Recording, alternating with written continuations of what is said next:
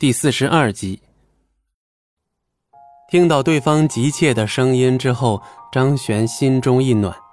如果说在大学里还有几个好兄弟的话，还留在这座城市的李飞绝对是其中之一。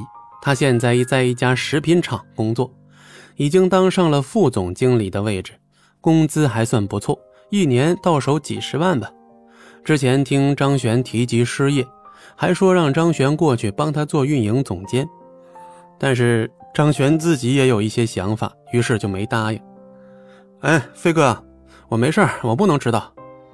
张璇发了一句消息之后，对方立刻有了回应。哎呦，好兄弟呀，你没事我倒是有事了。我车在帝景庄园这儿爆胎了，真是不知道哪个缺德玩意儿扔了块玻璃在地上。他恨恨地叫骂着。但张璇听到地景庄园这个名字之后，眉毛一挑，巧了，这不就是他所居住的这个独栋别墅区吗？飞哥，你看看那边的门牌号，嗯，我去把你拉过来。好兄弟有难，张璇肯定是不能见死不救。他的地下车库挺大，放几辆车没问题。先把车放在这儿，等会儿过去找人修就行了。你来找我，你小子也买车了呀？拉车是个技术活儿，你车编马力不够，到时候我还得再陪你修车去。李飞无奈，张璇不懂车子，不过马力方面的问题，张璇倒是可以保证，毕竟是两百万的车，那还是顶尖系列的。飞哥，你放心吧，我的车拉你那辆轻轻松松。行，我看了看，我现在在六栋旁边，你过来吧。张璇起身洗了把脸，朝着地下车库走去。收拾万全，开着迈巴赫在小区之中转悠，找了半天，终于找到了站在汽车旁边干瞪眼直叹气的李飞。喵的，唉。张璇的车开到他面前的时候，他还没反应。张璇的车玻璃上有着防窥膜，看不见里面。看到张璇的车停下，他顿时有些窘迫。呃，大哥，占你车位了是吧？那个。我这车现在动不了，您能不能通融一下？张璇摇下车窗，伸出了头。我操！